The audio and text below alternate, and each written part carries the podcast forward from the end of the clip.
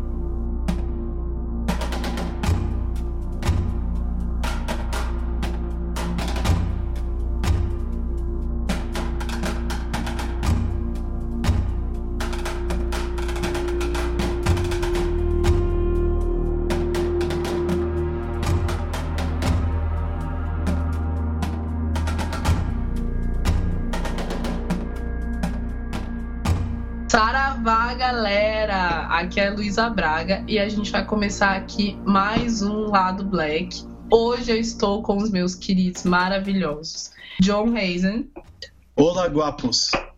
Daniel Diogo Fala galera, beleza? e Rafael Chino. Beleza. Fala, galera. Beleza, ninguém me respondeu. Beleza. Beleza?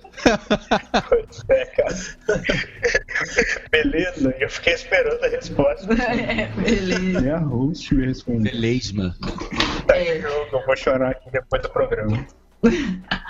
Ai, ai. E esses lindos, maravilhosos e eu estamos aqui hoje para falar sobre o filme Beasts of No Nation. A gente vai fazer alguns comentários sobre o filme, sobre o contexto do local, sobre o Netflix.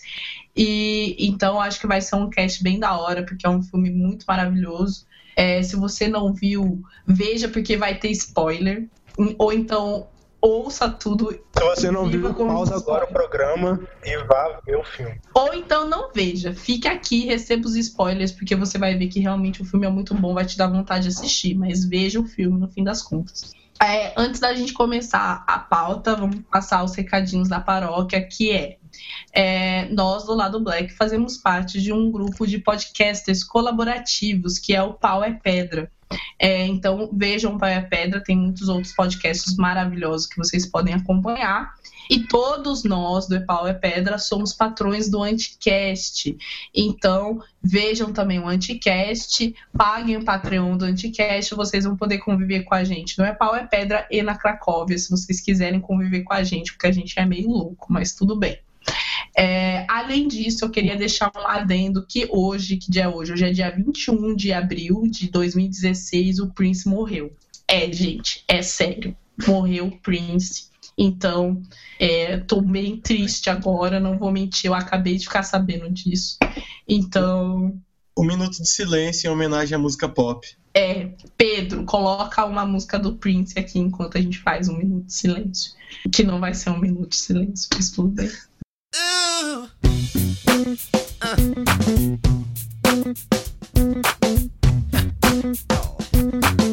Funky.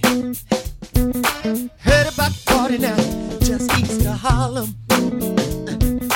Dougie gonna be there, but you got to call, call him. Even the soldiers need a break sometime. Listen to the groove, y'all. Let it unwind your mind. No intoxication, let's just see what I see. Dancing hot and sweaty, right in front of me. In front of me. Oh, call it what you like. I'ma call it how it be. This is just another one of God's gift musicology. Got to keep the party moving, like I told you. Keep the old school joint uh, for the true funk soldiers. Musicology. Got- Wait a minute. Wish I had a dollar for every time you say. Don't you miss the feeling music gave you back in the day?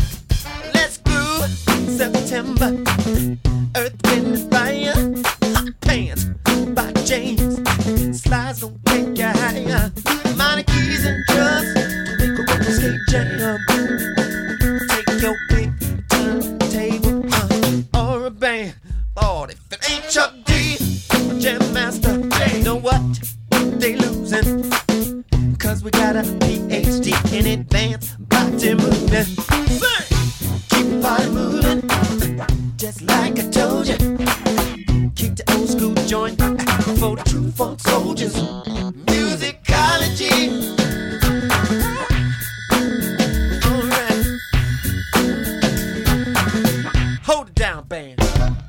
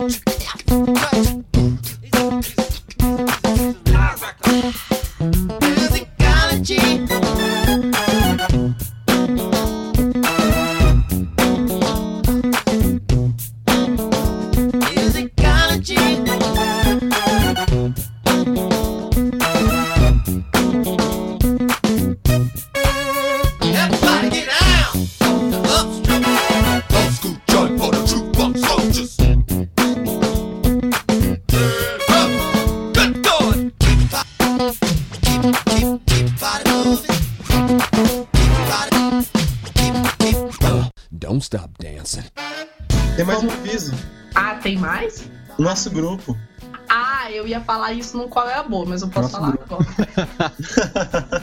É, as pessoas estão atropelando a pauta já. É, mas tudo bem, olha, gente, é o seguinte, tem uma novidade muito boa. Nós do lado Black, devido a alguns pedidos, a gente acabou de fazer um grupo no Facebook pra gente. Yay! É, exatamente, estamos fazendo a nossa própria panelinha agora. Lidem com isso. Então, a gente tem um grupo agora no Facebook lá do Black. Por- Ele é aberto, então quem quiser participar pode participar. Só que assim, se na, na, na Cracóvia tem um ditador, aqui tem vários. E eu tô falando por mim, eu sou bem chata. Então, nada de pular cordinhos lá, vamos ser felizes, se amar, postar uns nudes e tal. E, e ser Acho que feliz. é. Não, é, não, mas falando sério, o grupo é pra gente poder é, interagir mais, conversar com a galera que ouve o cast, fazer sugestão de pauta, discutir o mundo. Então, vamos, vamos se adicionar lá, ou peço pra ser adicionado na página, não sei ainda como é que vai ser o esquema direito. Mas o grupo existe, tem- manifestem o seu interesse nele, que qualquer coisa a gente ajuda vocês, tá? Mas é isso. Estamos com um grupinho de Facebook novo. É, acabou os recadinhos, gente? É isso? Acabou. Tá. Eu quero pedir desculpa também pela minha voz, porque eu tô rouca desde que a gente foi no encontro em São Paulo.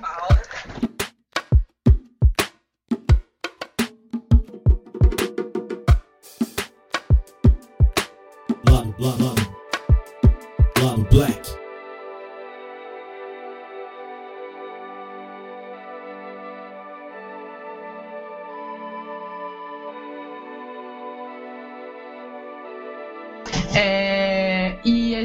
Quer começar dando uma pequena sinopse do filme. Quem quer fazer isso, meus queridos? John, faz. Escolhe o John. Eita. É. Tá. ahn, então, o Beasts of No Nation é um filme. É tipo um drama de guerra. Que foi dirigido pelo Cary Fukunaga, né? Que é o mesmo cara que dirigiu o, a primeira temporada de True Detective. E é um filme que fala sobre um conflito civil em algum país africano que não é determinado. É, e nesse conflito civil tem uma, uma vila que está no meio da guerra. E uma criança que vive nessa vila acaba sendo, é, cooptada por um dos exércitos. E a história é tipo o drama que essa criança vive e tipo a, o processo de amadurecimento dela dentro de um grupo violento tal, que é o desse exército de rebeldes. Tá um eco assim cabuloso. Daniel, pelo amor de Shiva, muta esse microfone. Foi pra uma salinha menor, eu achei que tinha resolvido o problema. Não, não. Tá, agora vai, continua, John. Acho que eu vou tentar fazer a sinopse de novo, tá? E vocês cortam aquilo lá. Peraí, eu, dá um- eu tava. Dá um silêncio e fala, sacou? Que aí dá tempo do. Fica melhor pra Pedro cortar. Beleza, tá. É, o Beast of No Nation é um drama de guerra dirigido pelo Cary Fukunaga, o mesmo cara que dirigiu a primeira temporada de True Detective. E ele conta a história de um garoto que mora, mora num país africano que não é determinado no filme, mas que está em guerra civil. A tribo desse garoto é atacada, tanto pelo exército regular quanto pelos rebeldes, e ele acaba se perdendo da família, que é morta no, no evento, né? E é, ele é resgatado e acaba entrando em um exército de crianças, em um, em um batalhão que é formado por outras crianças, sobre o serviço de um líder militar que é, ah, que é feito pelo Idris Elba. Maravilhosamente bem, diga-se passagem, cara. É, eu queria começar falando que, velho, depois de assistir esse filme, de verdade, de verdade mesmo. Se vocês acham que o Leonardo DiCaprio foi melhor que o Idris Elba, é sério. Eu vou até assistir esse filme e depois eu vou fazer um comentário no Facebook. Eu, eu, eu me rendo. Mas, meu, eu não acredito que tenha havido atuações melhores nesse filme, levando em consideração que tudo é atuação naquele filme, que nem houve, sério. Não mereceu. Agora eu tô, assim, muito puta do Leonardo DiCaprio ter ganhado esse Oscar. Mas, esse filme é a prova de que o Oscar foi racista. Nossa, é a Ele- prova demais. Porque eles disseram, ah, não tem, não tem negro, porque não teve nenhum papel legal, assim. Porque não teve ninguém de destaque. E aí tá aí esse filme e o Creed pra mostrar que isso é mentira. Uhum. Com certeza. Ai, é, antes da gente começar a comentar o filme, eu queria é, só é, perguntar quem já tinha visto o filme antes e quem viu o filme agora pra gente poder gravar. Eu vi o eu filme já tinha antes. visto. É, eu tinha tinha visto visto há um bom tempo. alguns dias. Eu vi antes e vi ontem de novo pra gente gravar. Eu vi pela primeira vez ontem, antes de gravar. Tá. É, Então eu tô bem impactada. É, pra vocês saberem, eu tô bem impactada por esse filme ainda. tá, tá bem tenso aqui o negócio, tô pirando. É, mas então, depois dessa sinopsezinha aí pra vocês entenderem um pouco o filme, é legal a gente entender também que não- é, esse foi o primeiro longa-metragem, né? Que a Netflix distribuiu. Confere, produção. Sim. Né? Primeiro, primeiro. Tirando os documentários, né? Primeiro longa de ficção. Uhum. Longa ficcional, assim. Então, ele, além de ser um filme muito foda, ele marca essa mudança na distribuição, né? É, de filmes que a gente vê hoje em dia, que fugindo daquele padrãozinho de ah, lançar um filme no cinema, daqui a três, quatro meses lançar em DVD, daqui a seis meses lançar em, em serviços de streaming. Então, desde o lançamento dele, ele já foi distribuído de maneira mínima e abertamente, pelo menos para os usuários de Netflix, né? E consequentemente pela internet, porque mesmo com Netflix botou na internet já era. É, Uhum. então, o, o filme ele teve uma ele teve esse posicionamento muito foda, tanto que ele inclusive foi boicotado um, pro- pelo, pelas salas de cinema, foi boicotado pelo.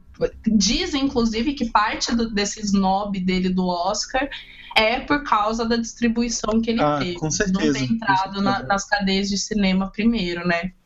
Tanto que, tanto que a Amazon é, é, ia, começou também com esse esquema de distribuição, produção e distribuição de filmes, e eles deram uma regada na distribuição dos filmes deles depois que ocorreu toda a treta do Beasts of No Nation, né? Que realmente as cadeias de cinema, os estúdios ficaram bem putos com o fato de não dele não ter sido inserido no status quo, né? Aham.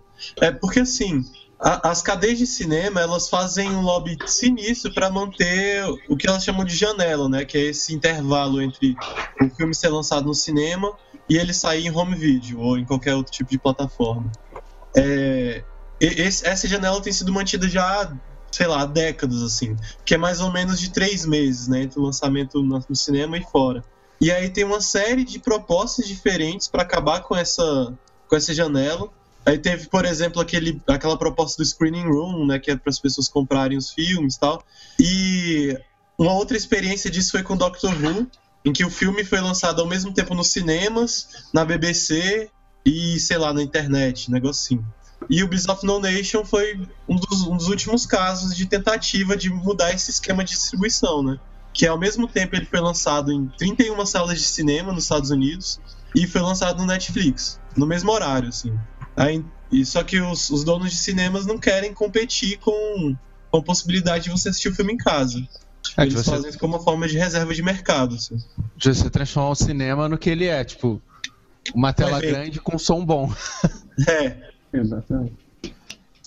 Ai, eu queria só fazer uma correção, gente. No- no- na minha rage foi apontado que o Idris Elba não ia concorrer com o Leonardo DiCaprio. Ele ia concorrer com como ator coadjuvante e o, guri, e o gurizinho, que é o ator principal do filme. Mas, mesmo assim, mesmo assim, aquilo é uma criança que está melhor que vivendo esse Leonardo filme. DiCaprio. Cara, é muito melhor que o Leonardo DiCaprio, sério. Não, apenas, apenas não. Eu quero. A, Apo- gente vai, a gente vai comentar depois sobre o filme, a gente vai falar sobre o filme todo e vai ter um ponto que vai ser no final do cast que eu vou falar do porquê que esse menino tinha que ter ganho um Oscar. Assim, mas enfim, esse menino tinha que ter ganho do Leonardo DiCaprio. Ele não mereceu, não mereceu. Com certeza, se colocasse ele no chão babando e chorando, ele ia ser melhor que Leonardo DiCaprio fazendo a mesma coisa. Com certeza. que menino fantástico, cara. Que menino fantástico. É, então, vamos começar falando sobre o filme em si agora, né? É, que, e come- é, vamos começar do início, né? O filme inici- é, se com- começa com a história do Agu, que é o personagem principal, né? Um piazinho maravilhoso, pequenininho, que vive em seu vilarejo com sua família e vamos entender o contexto, né? A África hoje em dia, né? O filme ele não dá uma data assim para os acontecimentos, né? Assim, você sabe que é recente, que é de agora, mas ele não dá uma data, tipo, ai, 2013, 2014, coisas Uhum. assim, né?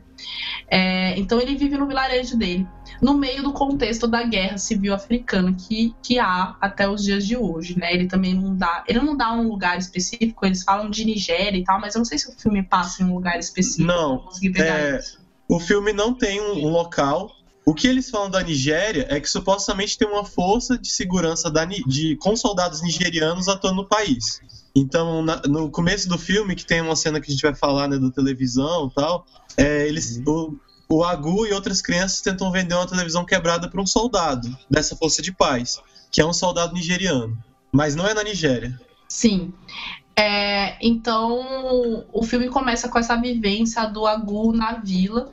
E logo no início, eles já colocam toda essa preocupação com a questão do, da guerra, o que fazer, né?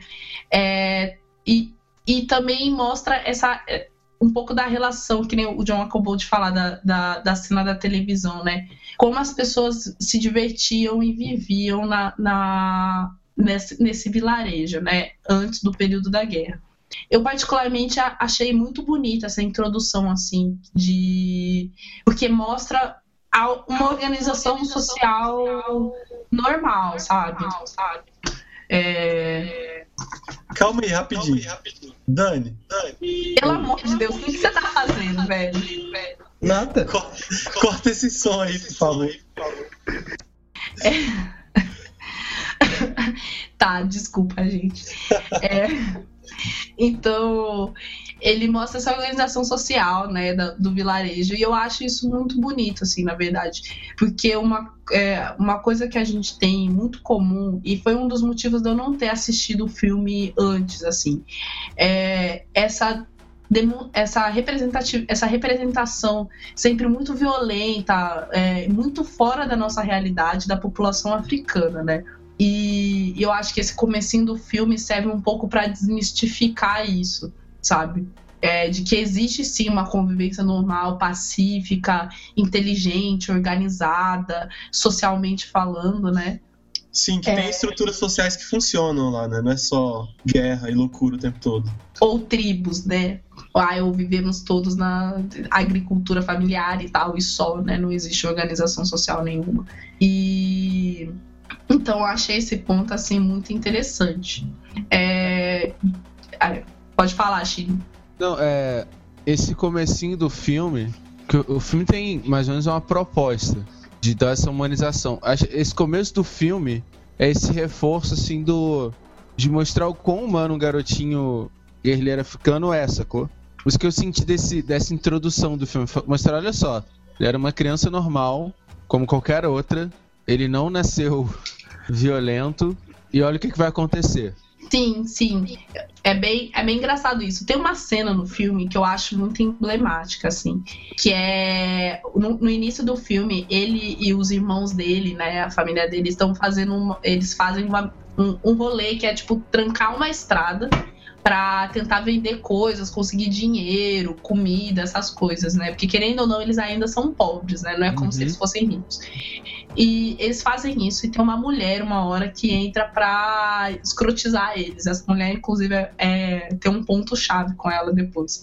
E ela chega e já manda uma maldição na galera. Olha, vocês fuderam, roubaram meu, meu, meu terreno, roubaram minha galinha, sei lá. E amaldiçoou todos vocês. E pra mim isso teve um ponto muito forte, muito forte, porque eu acredito muito nessas coisas de maldição. Não gosto de ser amaldiçoada, não. E, e o jeito que ela fala, ainda mais a gente conhecendo toda a questão da espiritualidade no, no continente africano, é, então isso tem um peso muito forte simbolicamente pro que vem acontecer depois no filme, sabe? Uhum. É, eu queria só destacar isso. Mas o John levantou a mãozinha, diga, John. Era só um comentário, na verdade, sobre aquela primeira cena. Que a gente não descreveu ela exatamente, né? Mas uma das primeiras coisas que acontece no filme é que mostra as crianças brincando, jogando bola, sei lá. Aí elas encontram uma TV quebrada, que é só o- aquelas TVs de tubo, só que sem a, a tela de vidro e sem o tubo. Então só a moldura, né? Daí eles levam essa moldura para um, pra um soldado nigeriano, que aí tem, dá a entender que tipo, os soldados nigerianos têm uma condição econômica melhor do que a deles, assim. Daí eles tentam vender pro soldado aquela TV. E ele fala, ah, tá quebrado tal. Aí não, tá quebrado não. Daí as crianças começam a fazer tipo um teatrinho atrás da TV. Nossa, sim. Tipo, ah, o que, que você quer ver? Você quer ver um, um- um filme de luta? De luta? Aí as criancinhas ficam brigando lá atrás. Lá atrás. Tá dando eco, Dani? Dani. Daí tem as criancinhas, as criancinhas ficam brigando atrás da tela, assim. E tipo, como se elas estivessem encenando os programas que estão passando na TV. E é uma coisa que eu acho interessante, que isso pode servir, assim, a gente pode ler isso como uma metáfora do que nós mesmos estamos fazendo, né? Que a gente tá, a gente tá assistindo todo o drama, toda a tragédia daquela criança, só que meio deslocado, assim. Tipo, é, afastado, quero dizer. A gente vê como um espetáculo e por isso a gente não consegue se aproximar de fato do que está acontecendo. Eu acho que não deixa de ser uma crítica assim, a maneira como o Ocidente vê esses conflitos que acontecem na, nos países africanos. Uhum. Sim, sim. É, e depois de toda essa introdução que a gente tem sobre a história do Abu, né? É, que é bem rápida no filme também, já logo de início se inicia todo o conflito que resulta na guerra, é, que resulta no envolvimento dele na guerra. O que, que acontece? Enquanto eles estão lá no vilarejo, obviamente, é, dentro do conflito, eles se deparam com a questão de que é, eles estão no meio entre o caminho do exército e o caminho do- dos guerrilheiros, né? E obviamente não é seguro mais para as pessoas estarem lá. Então começa todo um plano de evacuação no local, que segue aquele princípio, né? E, e eu achei interessante essa parte do filme, porque eles fazem toda uma assembleia para decidir o que vai ser feito e tal. E eles decidem pela evacuação do local. é, com as mulheres e as crianças, só que eles têm toda uma preocupação com o que fica para trás, porque querendo ou não é a construção de vida daquelas pessoas, né? São casas, são comércios, são comidas, são posses, né? Que iam ficar para trás e iam ficar à mercê dos dos de quem viesse atrás, né? Se fosse o governo, fosse os guerrilheiros. E então o que decide-se nesse momento que a cidade vai ser evacuada e um grupo de pessoas, um grupo de homens, vai ficar protegendo o local e protegendo as posses. Eu achei isso muito importante no começo do filme, porque eu fiquei falando, gente, foda-se tudo que vocês fizeram. Sobrevivam só, pelo amor de Deus. Vazem desse lugar, vão viver no meio do mato. Porque para mim seria muito bizarro, assim, pensar que tem um monte de guerrilheiro aqui vindo invadir minha casa e eu ficar preocupado em proteger alguma coisa que eu tenho, sabe? Tipo, qualquer coisa, mesmo que seja a única coisa que eu construí na minha vida. Então, eu fiquei. Eu, essa parte em que eles decidem uma galera ficar, tal, que. E para quem. É, para quem minimamente sabe o enredo da história, fala assim, querido, vocês estão ficando pra se fuder. Então, nossa, tudo que eu queria era entrar no, no filme e falar, vão embora, pare, não sejam loucos e tal. É muito foda essa parte. Mas é legal que eu acho que isso mostra de um jeito meio sutil, assim, uma relação da, daquela população com o território que, uh, sei lá, para um, uma pessoa no Ocidente pode não parecer fazer muito sentido, assim mas que é uma maneira que comunidades tradicionais nas Américas, por exemplo, tem muito também de, de relação com a terra, que é de assim, a, a vida faz sentido ligada com aquele território, assim, tu, tudo que você é, preza, tudo que tem algum valor para você, tá girando em torno da vida naquele lugar. Não tem como muito bem separar as duas coisas. E aí, tipo, inclusive a própria ideia de uma vida que faz sentido ser vivida fora do território não, não faz muito sentido dentro desse pensamento, assim. É, eu acho que é uma maneira legal de mostrar essa relação entre cultura e território que no pensamento ocidental vai ser desligado, assim. É que, tipo, a sua vida pode ser a mesma em qualquer lugar, você é um sujeito desterritorializado.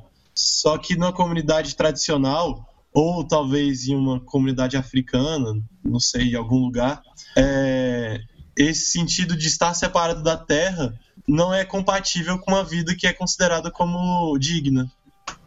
Talvez seja até pelo ponto de identificação ética, entendeu? De qual grupo você pertence, qual, qual tribo você pertence. Se você se desloca, você vai estar saindo da terra estabelecida da qual você fazia parte, sacou? É tipo a terra dos seus ancestrais, Isso, né? Isso, exato. Ah, eu, não, eu entendo isso. É que porque para mim, no fim das contas, entre todos os pesares, é, é tipo sobrevivência, sabe? Hum. Sobrevivência, assim, você vai morrer pela terra dos seus ancestrais? Acho que é essa pergunta que ficou um pouco na minha cabeça. Eu entendo essa relação, assim. É, eu entendo que a partir do momento que essas pessoas saem desse lugar, elas não têm mais nada.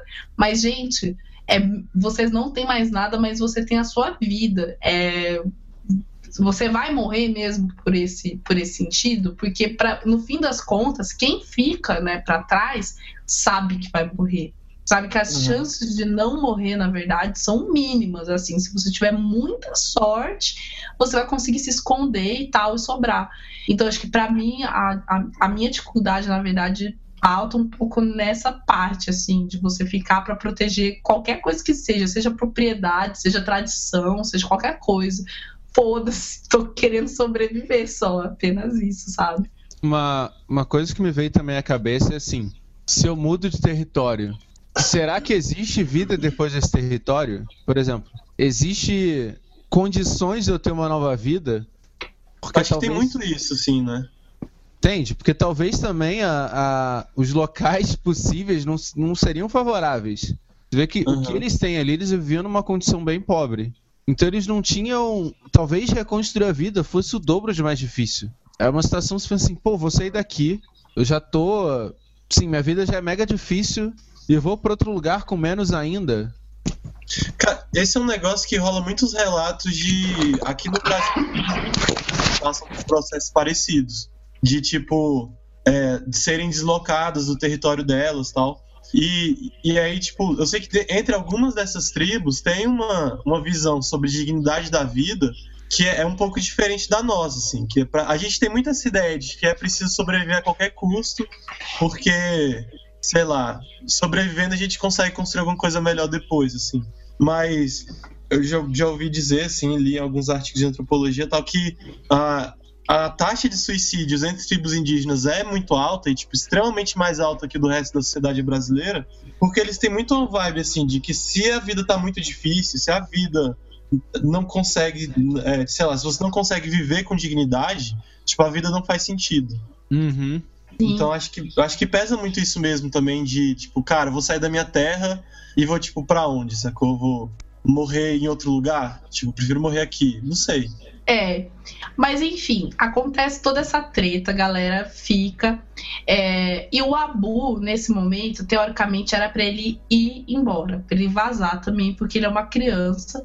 Só que ele não consegue o transporte dele até os campos de refugiado, né, para se, é, se deslocar do local. Parece que eles vão para a capital do país. É, e ele fica para trás com todos aqueles que estão se protegendo. O que acontece nesse momento no filme? Quem chega não são os guerrilheiros, é, são as forças do governo local, né? Eles chegam lá e, obviamente, começam a escrotizar a porra toda. Todo mundo se esconde, eles encontram a galera. E, e- e surge um, um momento também emblemático que puxa o, o que aconteceu, o que eu citei da, da senhora muito louca lá atrás. Todos os homens que estavam lá foram capturados e eles começam a ser questionados pelo governo se eles, tão, se eles são rebeldes ou não, né? Porque, obviamente, numa situação de guerra, é, se o seu inimigo está na sua frente, as probabilidades dele ser morto, a- ao invés de ser preso, ainda mais uma guerra nesse, nesse contexto, né? Que é selvagem, em todas as palavras possíveis, assim, né? Em todos os sentidos possíveis. Então eles começam a questionar a galera se eles são guerrilheiros ou não, o pessoal tentando explicar é, que eles não são, que eles são locais, estão protegendo né, a- a- o vilarejo e tal. E eles chamam para confirmar a senhorinha muito louca que ama- amaldiçoou o Abu no início da história. O Agu, né? E, e, no, e ela chama e desmente e fala: não, nenhum deles são, são locais, eu nunca vi esse povo, devem ser guerrilheiros, devem ser rebeldes. E com isso o exército vai executar todos eles. E o Abu consegue escapar. O Agu, o cacete. O Agu consegue escapar é, desse, dessa chacina e ele inicia a trajetória dele, né, pós. Ele vai pro mato e tal, e tem essa parte do filme foi uma parte que, por, por mais que ela não tenha nenhum, nenhum gancho assim com o resto, foi uma parte poética que me deixou muito, muito tocada, assim, reparem. O Agu foge e vai pro meio do mato, né, como ele foi instruído a fazer. E, obviamente, ele, enquanto uma criança que viveu numa sociedade né, fora dessa, dessa questão naturalista da coisa, né, do bom selvagem, ele não sabe sobreviver no mato. E dentre essa tentativa, ele se tromba, assim, de, tipo, se tromba mesmo, tipo, ele se dá de cara com uma pessoa, um- uma pessoa tribal, né, um, que parece uma criança também, se não me engano uma criança tribal. Só que é uma cena muito linda, cara, muito linda mesmo. De uma, que eu só queria fazer esse comentário, assim. A, é, a, a pessoa da tribo olha pra ele e ela tá toda toda montada na indumentária, né, local da, da, da tribo dela. E ela olha pra ele com aquele olhar bem fundo, assim, é, é, dá até pra perceber que ela vê que aquela pessoa é uma pessoa que tá sofrendo, que não vai oferecer mal a ela. Só que ela foge imediatamente, assim, ela olha pro Agu e foge. E eu achei isso muito simbólico, porque tanto na África quanto a gente pode perceber até mesmo no Brasil, a- as tribos nativas é, que sobreviveram, é, não foram dizimadas, não tiveram sua cultura perdida, elas são muito isoladas. É, e esse isolamento é isolamento mesmo, não é você não saber que existe um mundo exterior a você, é você escolher não interagir com ele. Porque você sabe que se você interagir com ele, há uma grande possibilidade de tudo que você tem construído na sua vida, é, na, na sua sociedade, se perder, assim. E eu achei isso muito simbólico, esse, essa, essa questão da sobrevivência tribal, da sobrevivência cultural através do isolamento do isolamento consciente, entendeu? Não é que você não, não tem acesso, é que você não quer ter acesso, porque você Uhum. sabe que aquilo não vai ser não vai ser benéfico para a sua sociedade, assim. Eu achei essa parte muito bonita, muito simbólica, assim. Aham.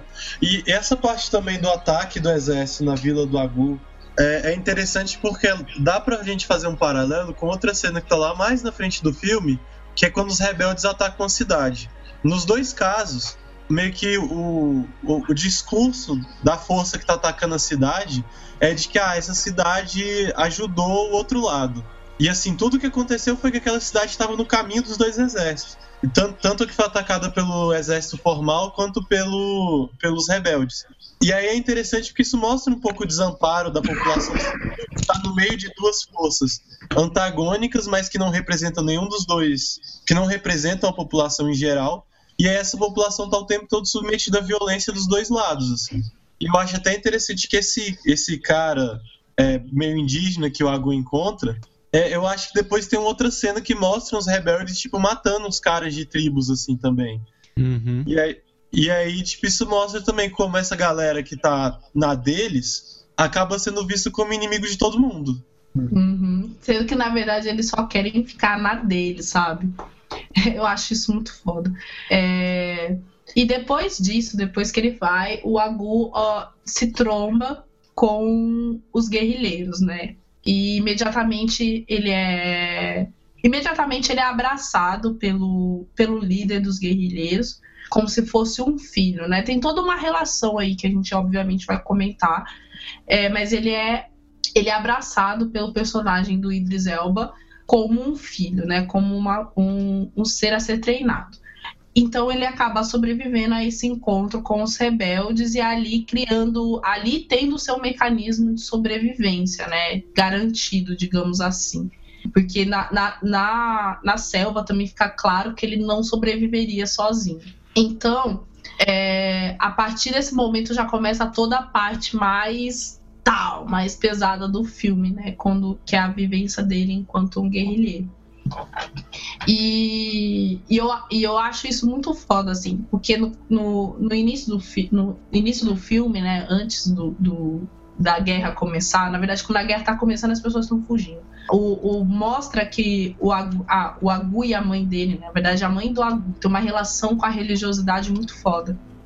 E, e ela, quando ela vai embora, ela fala pro Agu: é, não deixa de rezar todos os dias, de conversar com Deus todos os dias. E, e nessas partes é justamente quando ele começa a conversar com Deus, que você começa a ver esses pequenos diálogos dele durante o filme com Deus.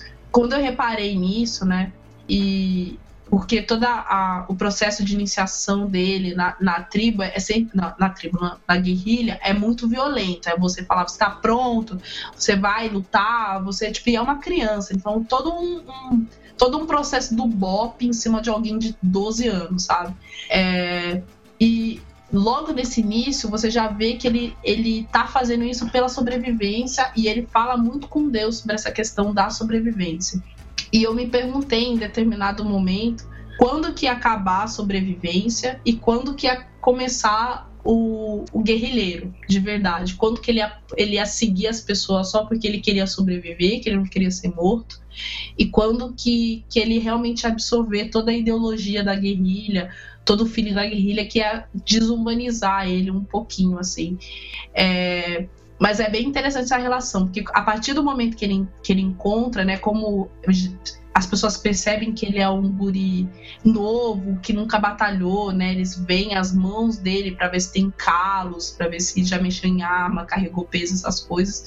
Então, a partir desse momento já começa todo o processo de, de lavagem cerebral, mas que eu vejo mais como um, uma desensibilização, sabe? De deixar ele uhum. não sensível a tudo que ele vai conseguir, a tudo que ele vai ter que fazer depois. É, uhum. Chino levantou mãozinha, diga aí. É, você estava falando.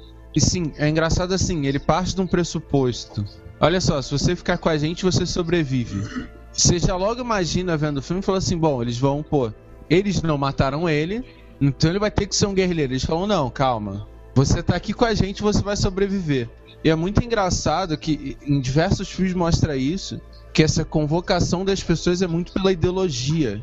Eles partem de uma ideologia, de uma agressividade assim em cima da pessoa, para aí sim convencer ela a aderir à causa. Não é uma coisa forçada. Uhum. Uma, é uma questão extremamente ideológica. Isso, cara, fica muito evidente praticamente quase todos os filmes que eu vi sobre o tema, sacou?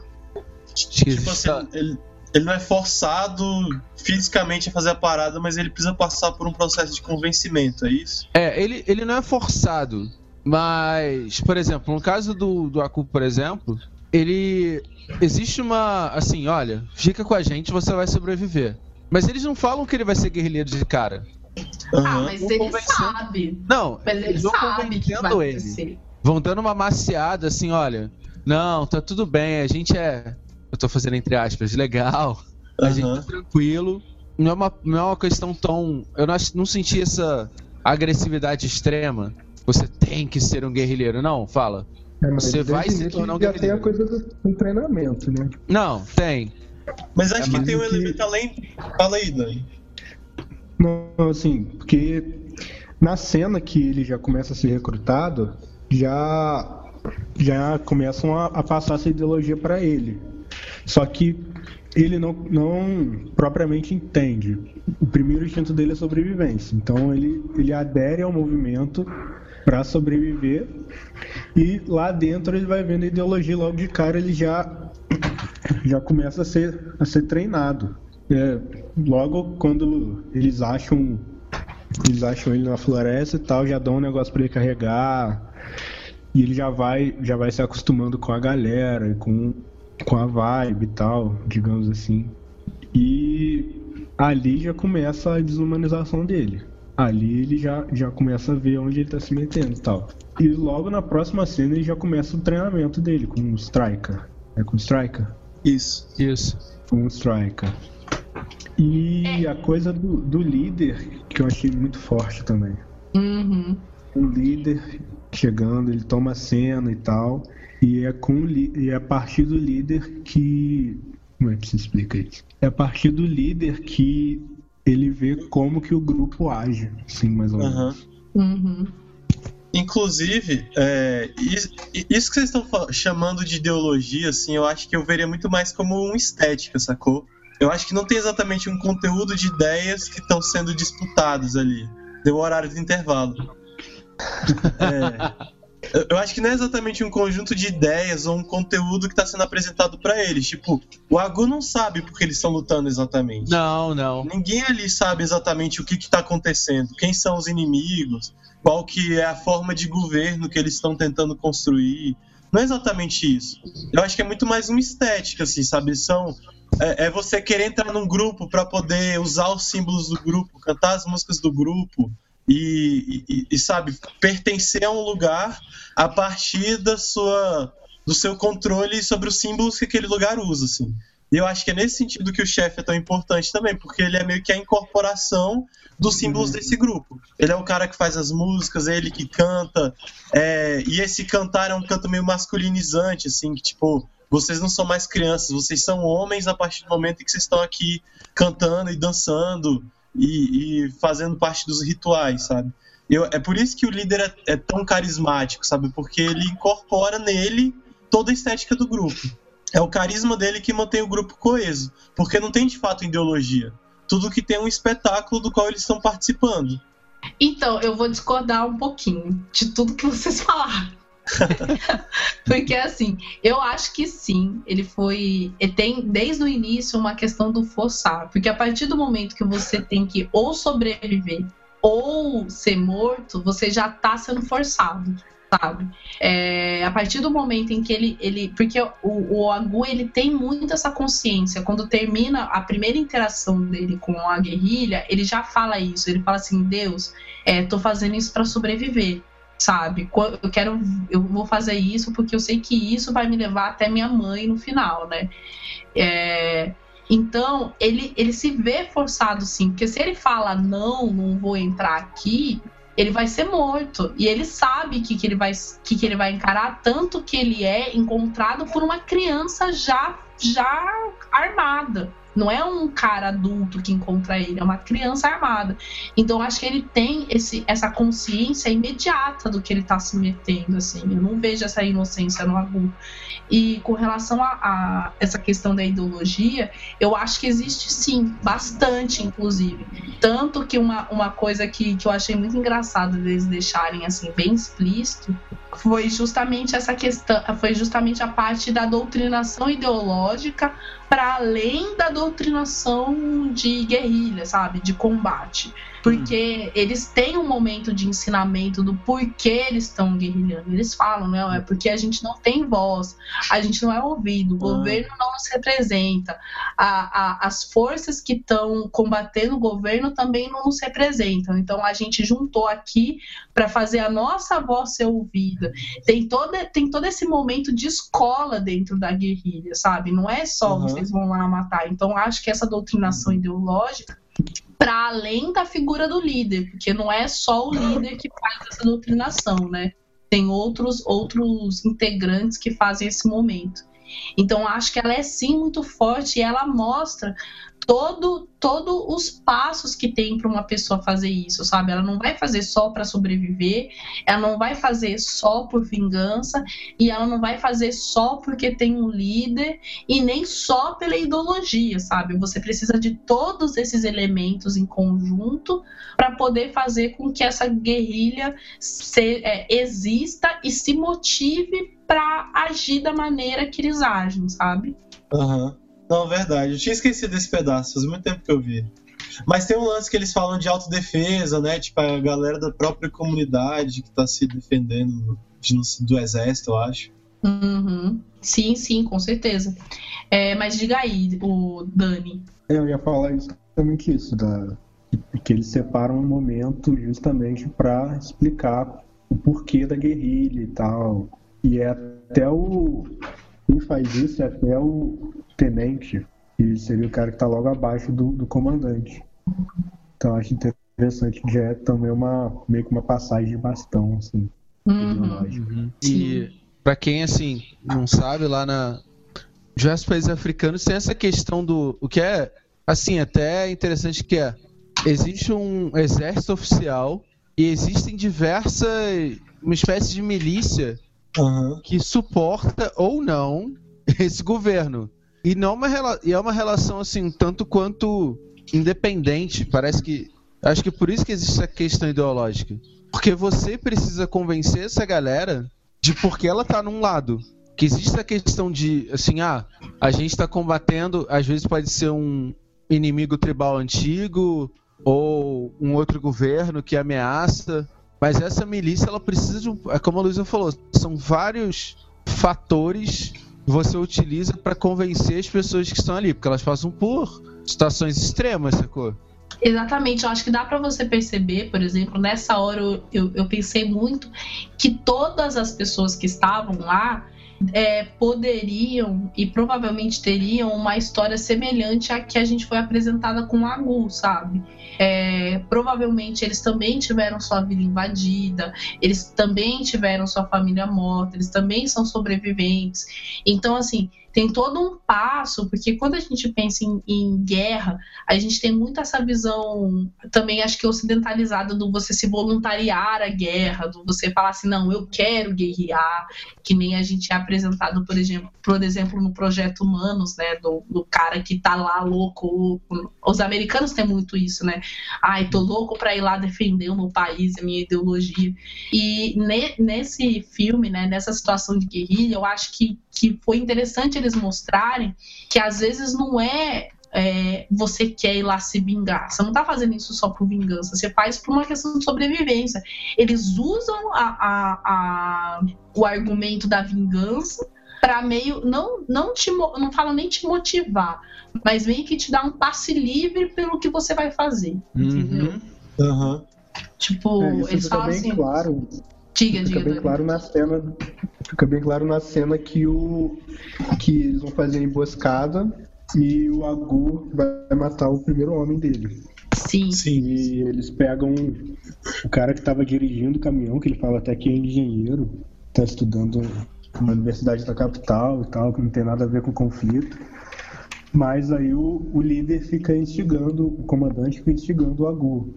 Foram eles que mataram a sua família e tal, foram eles que invadiram sua vila. Você tem que matar esse homem, porque, porque é por isso que a gente luta e tal. E, e aí é fica bem clara a doutrinação ideológica que o grupo faz nas crianças, principalmente nas crianças soldados.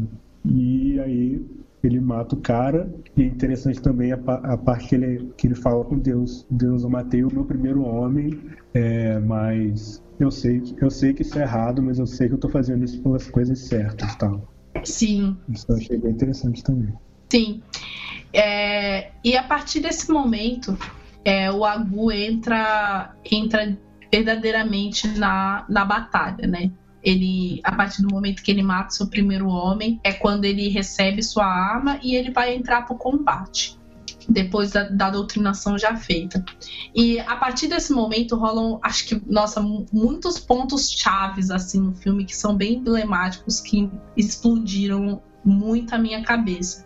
Assim, o, um deles que, que eu queria destacar é, é um momento em que o, o Agu vai, depois de uma batalha, assim, que ele não necessariamente tem um, um- um ponto muito muito ativo, né? Eu acho isso engraçado do Agu. Tirando esses momentos em que ele, que ele tem que matar esse cara, né? Ele não tem um- Você não, não vê visualmente no filme ele fazendo muitas atrocidades, né? Uhum. E depois de uma batalha, ele tá, ele tá no, ele é chamado pelo comandante, né, para sua casa e ele recebe oficialmente a, a notícia de que ele vai ser um, um pupilo, né? Que tem todo o discurso e tal, de que, meu, você é um líder, né? Geração de valor. É, você é um líder. Você tem, tem, existe um líder dentro de você, você não é só uma ovelha que vai seguir o grupo e tal, mas para você, ele fala isso muito engraçado, mas para você ser um líder, você tem que saber seguir. Uhum.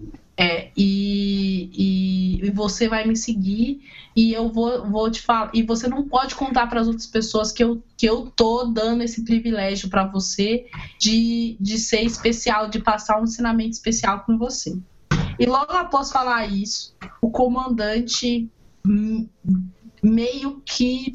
Meio que não, né, meu? Mas de- o filme deixa entender que o comandante estupra o Agu. Aham.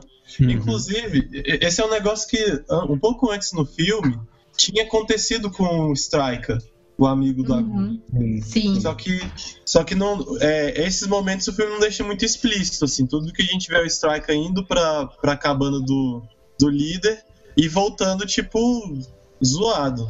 Exatamente. Tanto que depois que, que né, o filme deixa implícito essa cena, depois disso ele volta e encontra o Strike, que é o companheiro dele, né? O, o, o, o Guri é uma criança também, né? Que, que acompanha sempre o Agu. É, o Striker é quem consola o Agu depois. E quando eu vi essa cena, eu lembro que eu acho que eu- na hora que eu vi, eu falei assim, meu, foi agora que ele virou o guerrilheiro, sabe? Eu, eu tive essa impressão assim dentro de mim. Foi nesse momento que ele conseguiu ser quebrado a- ao ponto de falar, meu, Deus não existe, tá ligado? Foda-se Uhum. Deus. Como que, tipo, eu tô aqui falando, não, não, não tem nada, nada disso faz sentido, sabe? É, eu, quando eu vi isso, eu realmente vi como, como sendo o ponto, né? Enquanto eu tava vendo que o Agu tinha saído do modo sobrevivência e entrado no modo guerrilheiro mesmo. Porque daí, tipo, agora é o que vier, eu vou ter que fazer, e é isso aí, eu não posso mais ter sentimentos, né? É a partir daí que ele começa, por exemplo, a usar até a necessidade de usar drogas para poder combater, né? Porque as drogas também se fazem muito presente durante o filme. Então, pa- passa muito dessa, dessa realidade, assim. Eu fiquei bem tocada com essa parte do filme. E é sinistro essa parte do você falou no começo de seguir. Ele fala assim: Olha, eu sou o comandante, eu posso dar uns vacilos, mas o vacilo não é meu. Eu dou porque eu tenho que servir alguém. E aí que ele já começa a embutir isso na cabeça do Agu.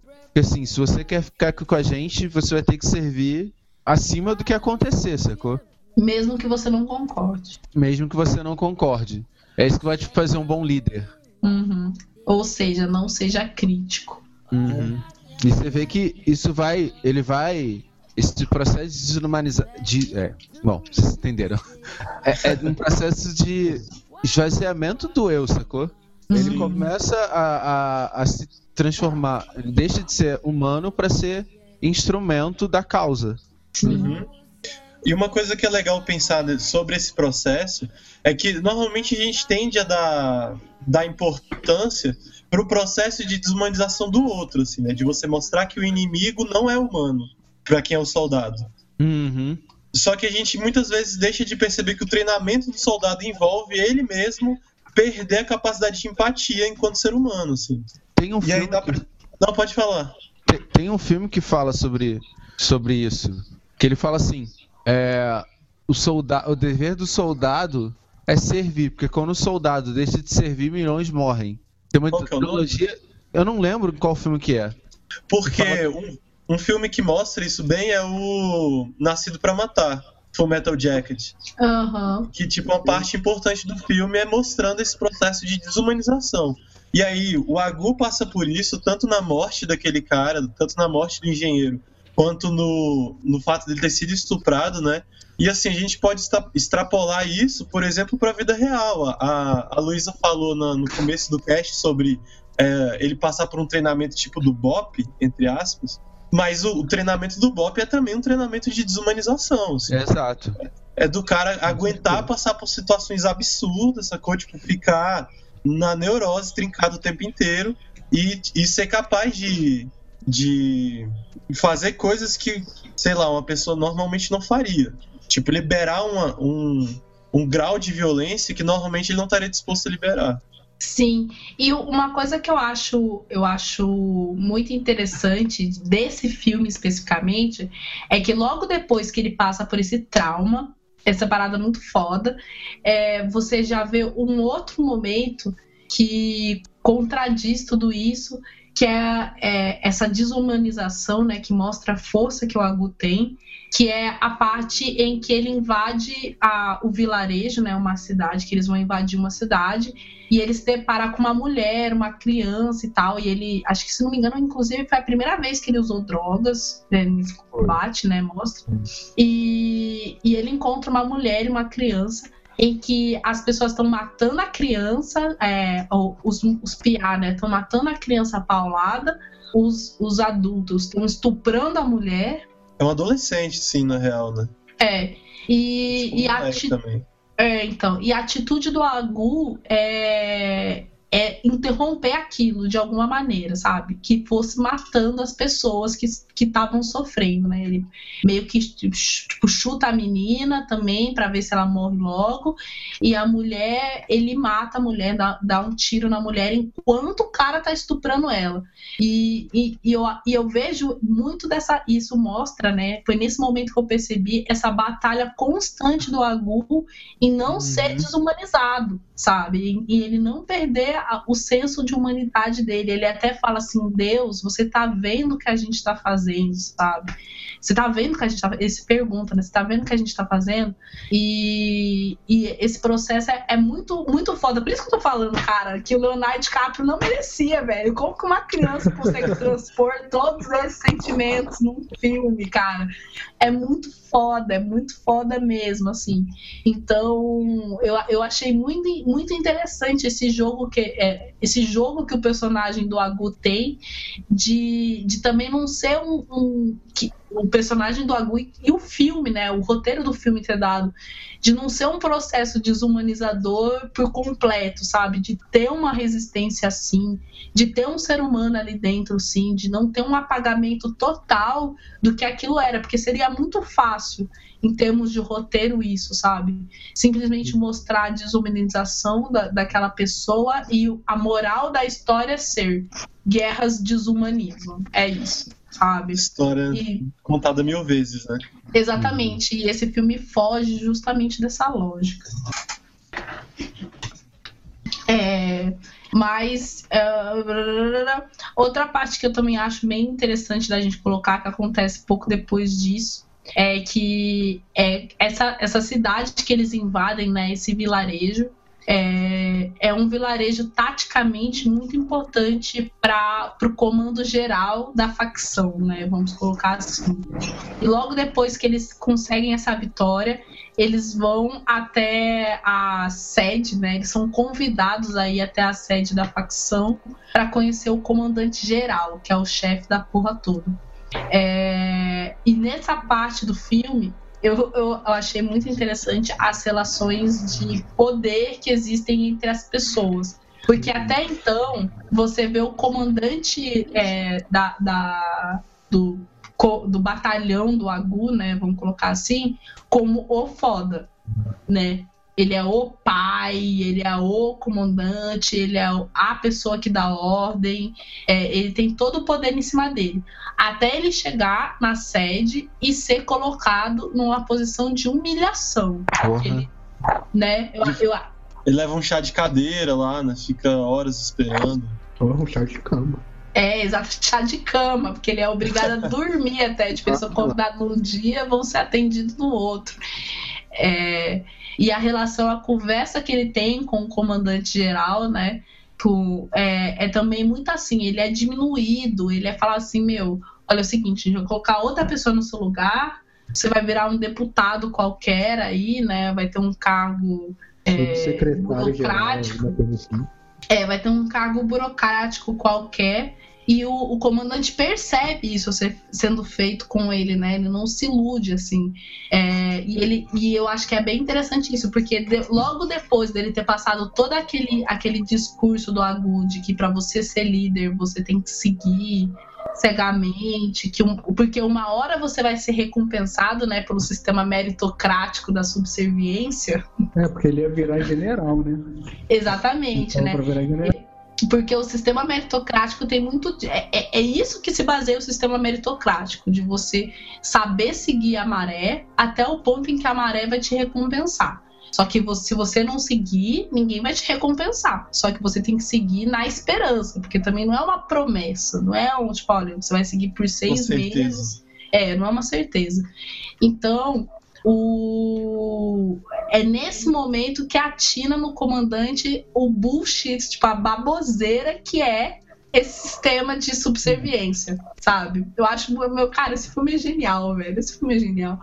É, é nessa hora que bate essa questão de que, mano, foda-se, ele tá me usando até o momento em que eu sirvo pra ele. Ele não tá falando esse discurso de você tem que servir, de que você tem que me obedecer. Porque eles falam, né? A regra número um, obediência. Dois, é obediência. Três, é obediência. Essa obediência toda não é pra eu conseguir avançar. É pra eu conseguir ob- eh, os objetivos desse cara.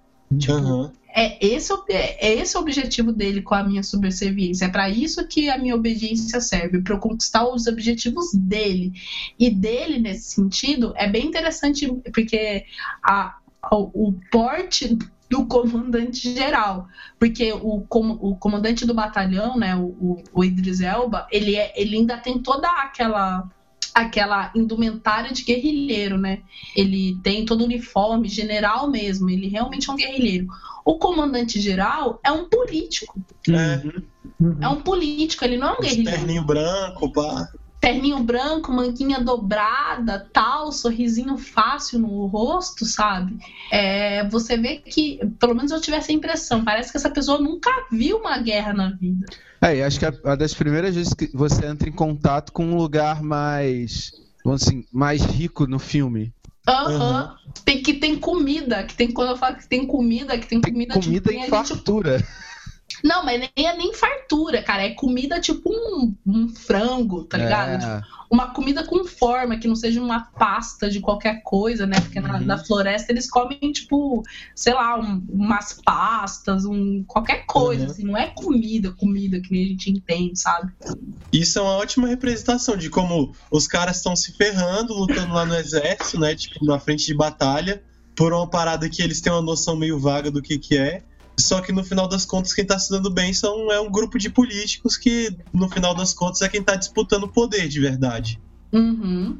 E aí eu acho que, é, pelo que eu me lembro, eu acho que fica meio claro, assim, que o, é, o comandante, o Idris Elba, ele é também um cara meio do mato, assim, meio do interior, sem educação, que era, tipo, uma ferramenta útil pros políticos, mas que não fazia parte do grupo da galera. Então, no momento em que a guerra tava começando a arrefecer, ele começa a perder utilidade. É, você vê que ele tem muito contato com. Você falou dele ser do interior e tal. Você vê que ele tem muito contato ainda com a raiz ritualística. Assim, É, é. Você vê que ele traz isso consigo. Ele tem esse Sim, sim. Ele respeito. não é tipo o cara da cidade, assim. É. É, Sim, tem até uma, sim, uma exatamente. conversa E é, e é bem interessante ver como que, como que o filme se desenrola depois disso, né? Porque isso aí já é caminhando pro final do filme. Que recebendo essa notícia, né? O comandante tendo o estalo que ele teve, porque eu acho que é muito perceptível esse estalo. É, tendo o estado que ele teve, ele já toca foda-se. Toca foda-se, não, foda-se essa merda. É, ele dá um jeito de, de, de subverter a situação que ele tinha, né?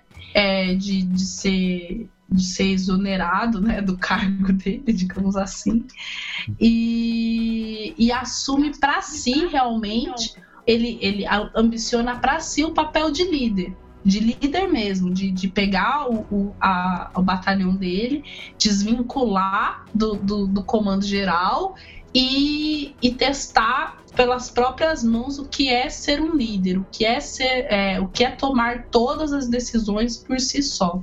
É, e isso já e isso inaugura, né, nesse final, uma outra instância, né, do, do, do, do filme, que é o que acontece quando todas as decisões estão sobre a sua mão, quando todas as decisões envolvem não só você, mas um grupo de pessoas, né, porque eles se enfiam no mato e tal, né, começam de novo a sua caminhada, etc.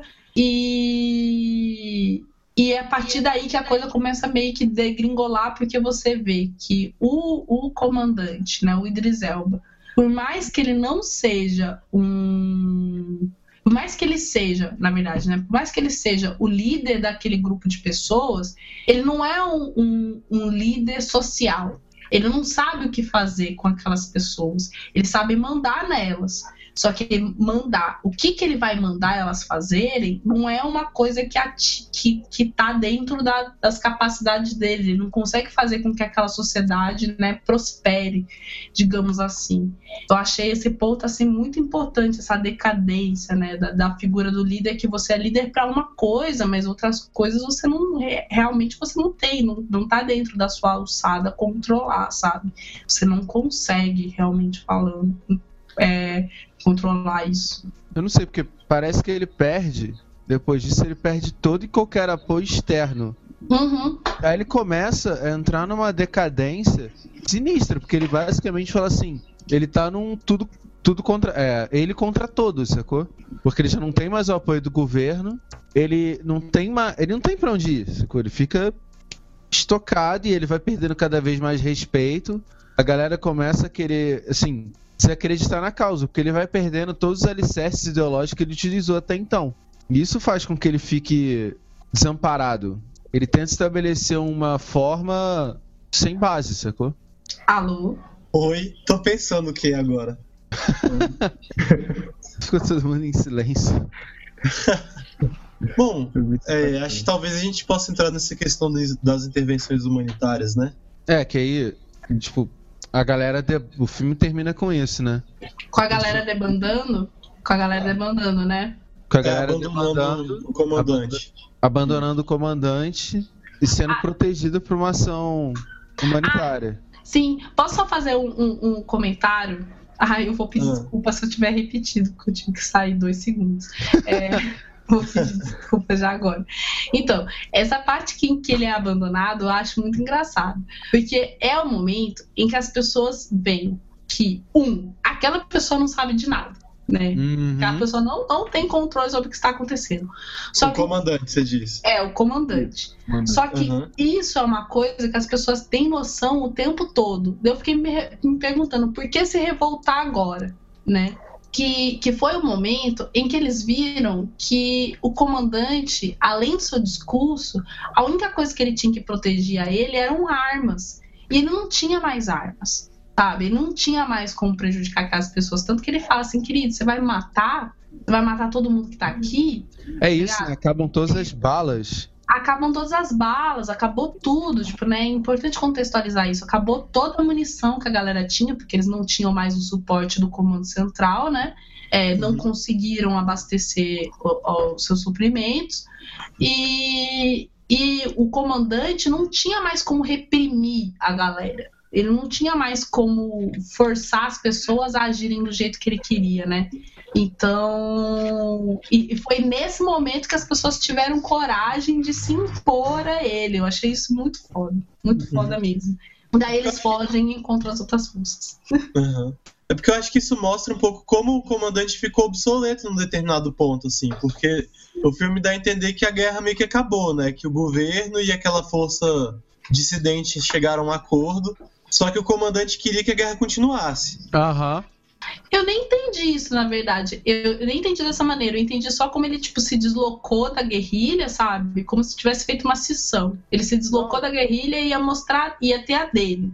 Só Eu que acho- a dele era irrelevante, sabe? No, no- no Uhum. contexto atual. Tipo, foda-se se tem guerra ou não. Tipo, o que, que é a sua. Quem é você na fila do pão da guerra, tá ligado? É, Ninguém. Se eu não me engano, aconteceu bem isso.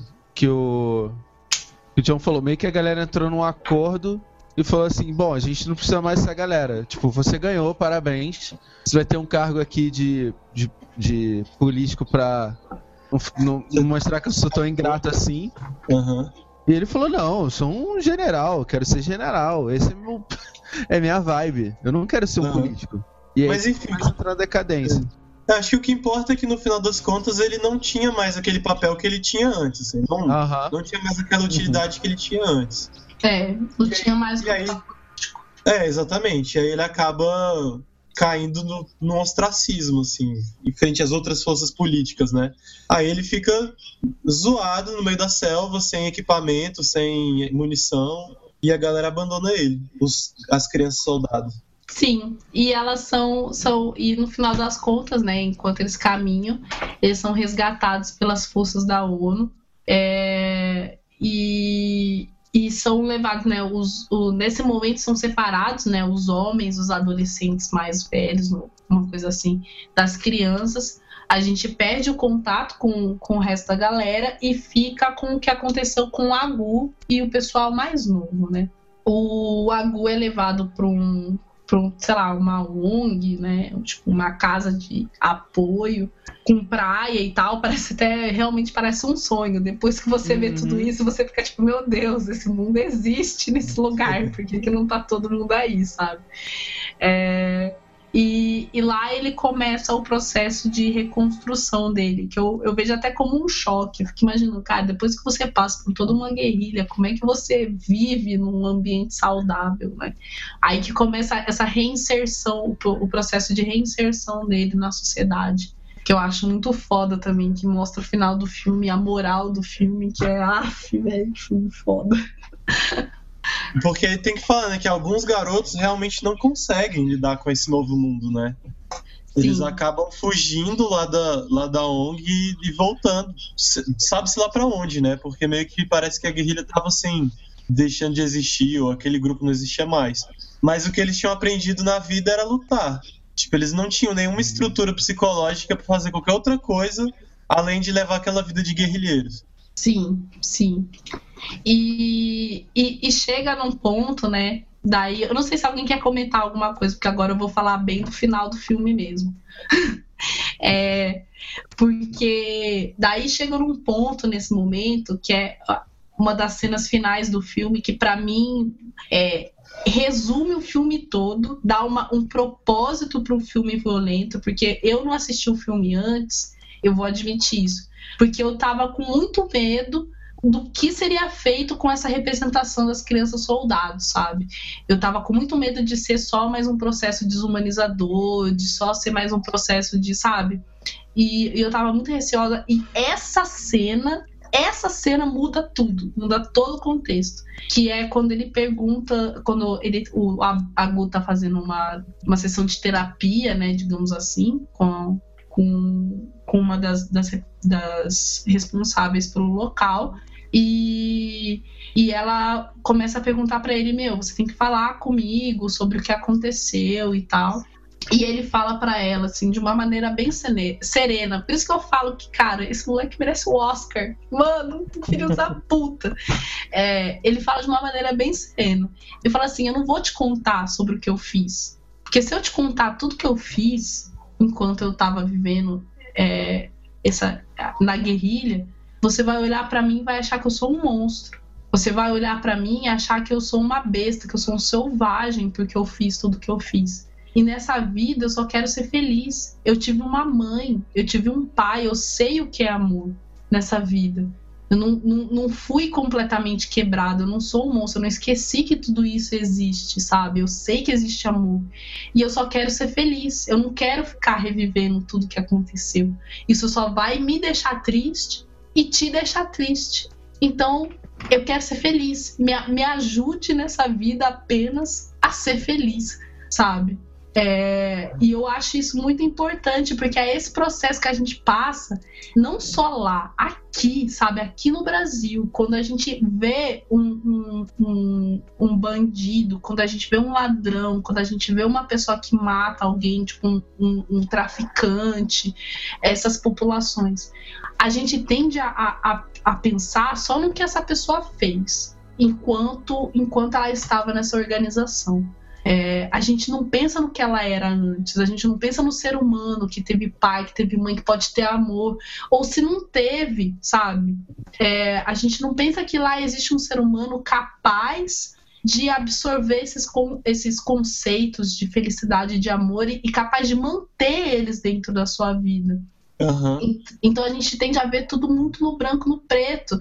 E, e, esse final, ele mostra justamente isso. É isso que diferencia ele de qualquer filme de guerra, de, de guerrilha, etc. É o fato dele não ter se rendido, dele não ter, dele ter permanecido um ser humano, uma criança conseguir manter esses conceitos, sabe? Eu achei muito foda, cara. Eu, nesse momento, eu já tava chorando litros, já tava foda. Dá aquele nó. Fala aí, Chino. Não, não, você vai falar que tipo, dá aquele nó na garganta sinistro só de ouvir falar de novo, sacou? Que essa Aham. parte do filme é muito forte, cara. É, é- é- é- Você não espera aquele discurso dele, sacou? Sim, você não espera. Mas é justamente isso, você não espera. Você passa o filme todo achando, vendo toda aquela desgraceira que, que acontece no filme. E. E você não espera um, um- um negócio desse. Ó, eu tô chorando só de falar aqui, gente. Queria que vocês tivessem uma câmera pra me ver. Mano, você não espera isso, sabe? É, é um processo, é, é um, um, um depoimento tão tão lindo, tão puro, tão sincero, sabe? Podia ser de verdade, assim. Tipo, Aham. meu, muito foda. Não, e você não espera assim, porque em boa parte do filme ele tá, tipo, meio numa. Parece que só sobrevivendo, assim. Ele já não tá mais, tipo, pensando exatamente o que tá fazendo. Tá meio que anestesiado já. Essa, aquela cena em que eles atacam a cidade, que ele acaba matando a, a mulher e a menina, dá pra perceber que ele tá, tipo, catatônico naquela parte. Uhum. Mas isso meio que fazia parte da estratégia dele de sobrevivência àquele mundo maluco que tinha em torno dele, né? Ah, o Uhum. próprio amigo dele, o, o Striker, Uhum. Você vê que ele é um garoto assim. Ele, ele parece que ele entrou num modo de guerra, sacou? Você só vê uh, um lado. Você vê alguns momentos que ele tem um lado diferente, sacou? Mas ele, Uhum. boa parte do tempo, ele tá no, anestesiado, como você falou. É um modo que parece que você tem que sobreviver e manter o seu eu. Você começa a manter o seu eu guardadinho, sacou? Num lugar. Protegido. Aham. Longe daquilo tudo que você tá fazendo pra sobreviver. Sim, Uhum. Sim. E aí acho que esse filme, assim como outros que a gente pode falar em outros casts, assim, tipo Hotel Voando, por exemplo, eu acho que eles são muito bons pra mostrar um pouco. ah, esse filme mostra de maneira mais indireta, né? Mas, ah, sei lá, a responsabilidade do- das potências ocidentais com os conflitos que, tão, que rolaram e estão rolando nos países africanos, né? De, de como as relações de colonialismo se mantêm nesses países a partir da violência. Porque uma coisa que tem no filme e que a gente costuma não prestar muita atenção é que quando o comandante chega pra falar com o político, que é o líder dele, tem um chinês esperando. Sim, eu O reparei chinês é atendido nisso. super rápido, assim. Aham. E, e é uma parada que mostra bem, tipo, como um novo colonialismo está se construindo, só que dessa vez não são mais só as potências europeias, os Estados Unidos estão ali, mas também a China, sacou? Mas assim, a parada que independente do que tá acontecendo ali, independente de quem tá se matando, de quem tá morrendo, quem vai lucrar com a parada não são as pessoas que estão ali se ferrando. Não. Sim. É muito foda, cara. Você vê que existe ainda o interesse externo que esse conflito se perpetue, sacou? É, exatamente. Nossa, gente, que filme foda. Depois disso que a gente fala. Eu não sei, gente, é sério, eu não sei. É, a gente tá com uma hora e meia, eu vou. Alguém quer falar mais alguma coisa? Não, acho que sobre o filme é isso aí. É isso. É. Assistam, muito bom. Netflix. Net, é, tá no Netflix, né, tá no Popcorn Time, se você não assina no Netflix. É, é muito foda mesmo. Eu, eu fiquei muito surpresa com, com o que eu vi. E, meu, é, é foda, cara. Ele faz você questionar, por exemplo, todas essas relações. Eu acho, eu gosto muito dele justamente por causa de que muito do que ele mostra é simbólico. Ele não fala. Ele não, ele não fala abertamente sobre todas essas relações de poder que a gente está comentando. Ele não fala sobre todo esse processo de desumanização abertamente, né? Do que a gente está falando. Uhum. Ele não mostra todos esses conflitos. Mas todos esses símbolos estão lá, sabe? É muito foda mesmo. Vejam, por favor. Por favor. Acho que é isso. É isso. É isso, gente. Pronto. Não, depois desse fim. Desse Tem qual é a boa? Tem, tem, tem qual é a boa. Gente, eu tenho um qual é a boa muito bom, inclusive.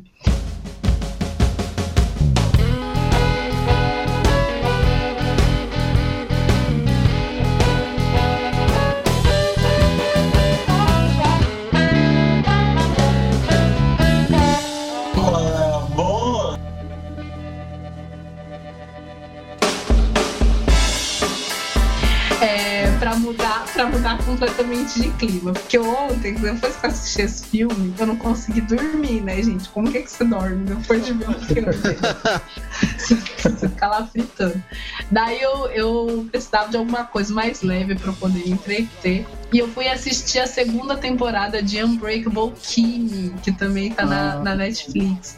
Meu, por favor, vejam esse seriado. Sério, sério mesmo. Ele é um seriado da Tina Fey, que conta a história de uma garota que ela foi sequestrada quando ela tinha 15 anos por uma seita religiosa e ficou dentro de um bunker, achando que o mundo. Tipo, aquelas seitas do apocalipse, sabe?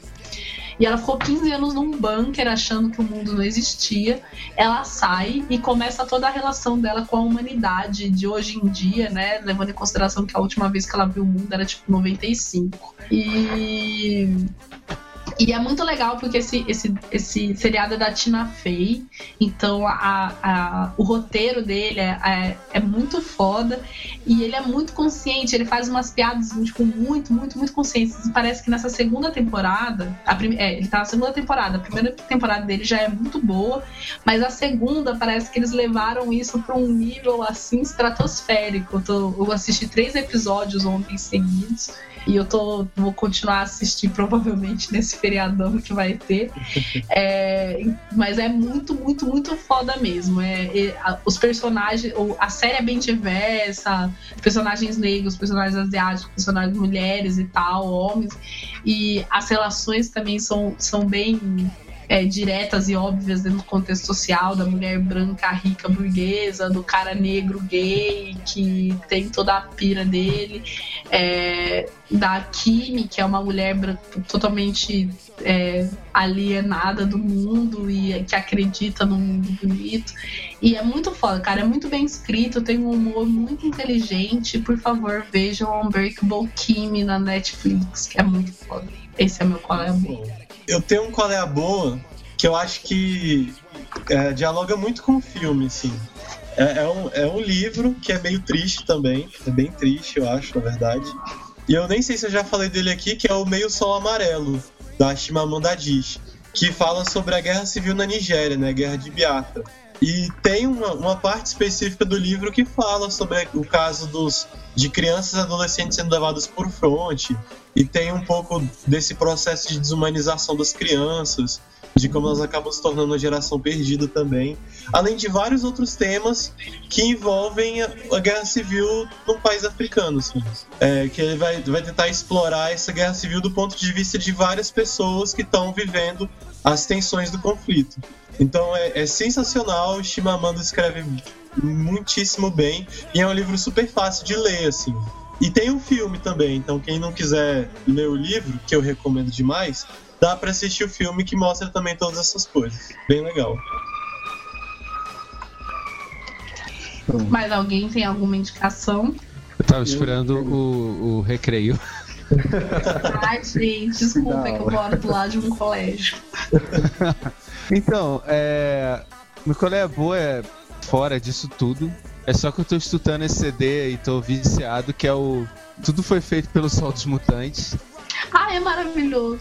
Recomendo. É, é, é antigo, assim, faz muito tempo que lançou, não, é de 74. Acho. Acabou de sair. Acabou de sair. Mas é muito bom, meu colega boa vai ser esse. Sucesso. É, eu, Sucesso. eu tenho Coreia boa Todo também. mundo deu seu é a boa?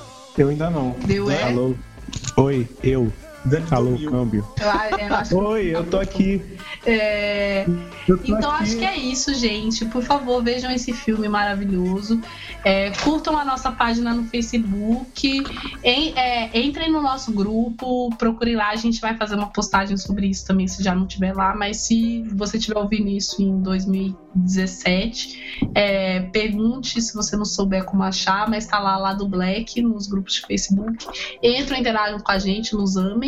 E, e acho que é isso, né, gente? É isso. Depois. Eu- Eu queria também agradecer a galera que mandou comentários pra gente. Ai, A gente recebeu e-mails, inclusive e-mails que a gente ainda não respondeu, mas vão ser todos respondidos. Cara, te- te- o e-mail, teve e-mail que fundiu minha cabeça. E a gente vai É. responder. A gente vai responder. Calma aí, gente. O Dani tá voltando. É, mas deixa eu continuar. Gente, a gente tá recebendo muitas mensagens, cara. É, não é, tipo, ai, muitas milhões, né? Mas pra mim, três mensagens é muito. Então, a gente tá recebendo umas mensagens lindas, gente. Tá uma coisa assim do caralho. Vocês conversando com a gente, colocando as suas Oi. vivências. Tá rolando uma inspiração muito foda pra, pra várias coisas. E, e eu, particularmente. Oi, Dani. Eu, particularmente.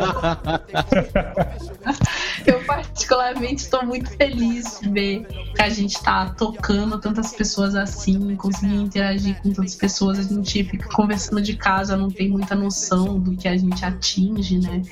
Então, meu, continue mandando mensagens. Desculpa qualquer coisa se a gente fala umas bosta aí, mas é, obrigada, gente. Eu tô muito emocionada mesmo com o que isso tá se tornando. Mas o Dani tem um qual é a boa, porque ele caiu. Eu, tenho. Eu não sei o que, que aconteceu, são os hackers. É... O meu qual é a boa é um cara que ele é doutor em história e músico. Olha só. Sim, maravilhoso. Ele, ele se apresenta bastante em São Paulo e eu não vou saber onde exatamente, porque eu não moro lá, infelizmente. Mas a música dele. Cara, como é que eu vou explicar a música dele? É uma coisa bem. que remete bem à, à música africana, os ritmos africanos. E ele faz umas misturas muito loucas. Então tem vários metais na banda dele e tal. Eu não sei explicar direito, eu não sou o Pedro que entende das músicas. Mas o cara, o cara é foda e tem vários tem vários vídeos dele no YouTube se apresentando, inclusive tem vídeos dele no YouTube falando sobre história e sobre inserção, inserção do negro na história. Acho que tem até um documentário com ele que eu vou deixar linkado também. E o cara é foda. Escutem as músicas dele, vejam os vídeos dele falando. Ele tem uma didática maravilhosa e tudo que a gente pediu a Deus. E o nome dele é Saloma, Sa- Salomão. Tem página no Facebook, tem tudo. Podem curtir. É isso. Voltei pra isso.